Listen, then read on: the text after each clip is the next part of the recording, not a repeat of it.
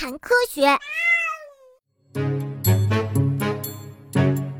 绿安乐蜥还有一个有趣的特点，它们的雄性颈部常有一个粉红色的大皱褶。一般情况下，它们只有在威胁其他雄性或者敌人的时候才会吹大皱褶。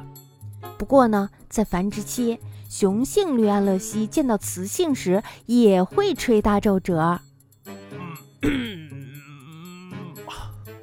哇哦，这个皱褶还是很漂亮的嘛！遇到雌性时，雄性是非常兴奋的，因此呢，体色也会呈现出鲜艳的亮绿色。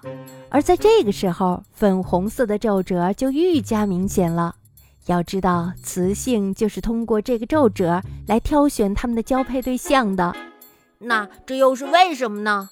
绿安乐蜥小巧而可爱，因此有些美国人还把它们当做宠物来养。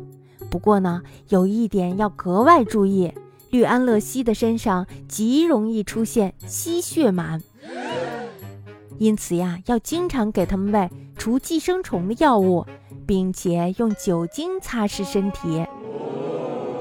吸血螨是一种肉眼几乎看不到的寄生虫，它们寄生在绿安乐蜥身上后，以吸血为生。如果被吸血螨寄生，绿安乐蜥不仅会食欲降低、成长缓慢，严重的时候呀还会死亡呢。就算侥幸生存了下来，它们也不能够再生下健康的后代了。因此呢，雌性绿安乐蜥会优先选择没有被吸血螨寄生的雄性，而繁殖期的雄性绿安乐蜥在雌性面前吹大颈部皱褶的原因也在于此。它们颈部的粉红色的皱褶，就是雌性判断雄性是否被吸血螨寄生的根据。因为呀，没有被寄生的雄性绿安乐蜥色泽非常的鲜明，而被寄生的绿安乐蜥不仅色泽暗淡，皮肤呀也会有所脱落呢。嘿，这回你们可知道了吧？这是我们的秘密。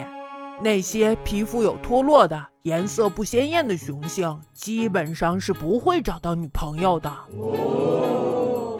在繁殖期，雌性绿安乐蜥见到颈部皱褶颜色鲜明的雄性，有时呀就会主动的投怀送抱；若是遇到颈部皱褶色泽灰暗的雄性，雌性就会转身走掉，连看都不愿看一眼。若是他没有这么做，而是和被吸血螨寄生的雄性安乐蜥交配的话，它就可能生下不健康的宝宝。因此呢，雄性颈部的皱褶可以说明它的健康情况。哦，我知道了，原来这是他们的健康证明呀！嘿，我一定要把这个知识告诉好多人。让你刚才在骗我说你是变色龙，哼！呃，真没想到你这个人还玩不起了呢，还记仇呢。那看似恶心的皱褶，竟然还会隐藏如此重要的秘密，你一定没有想到吧？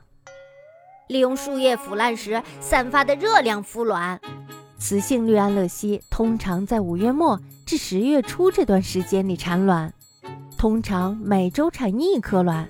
它们一般会在树上铺一些树叶儿。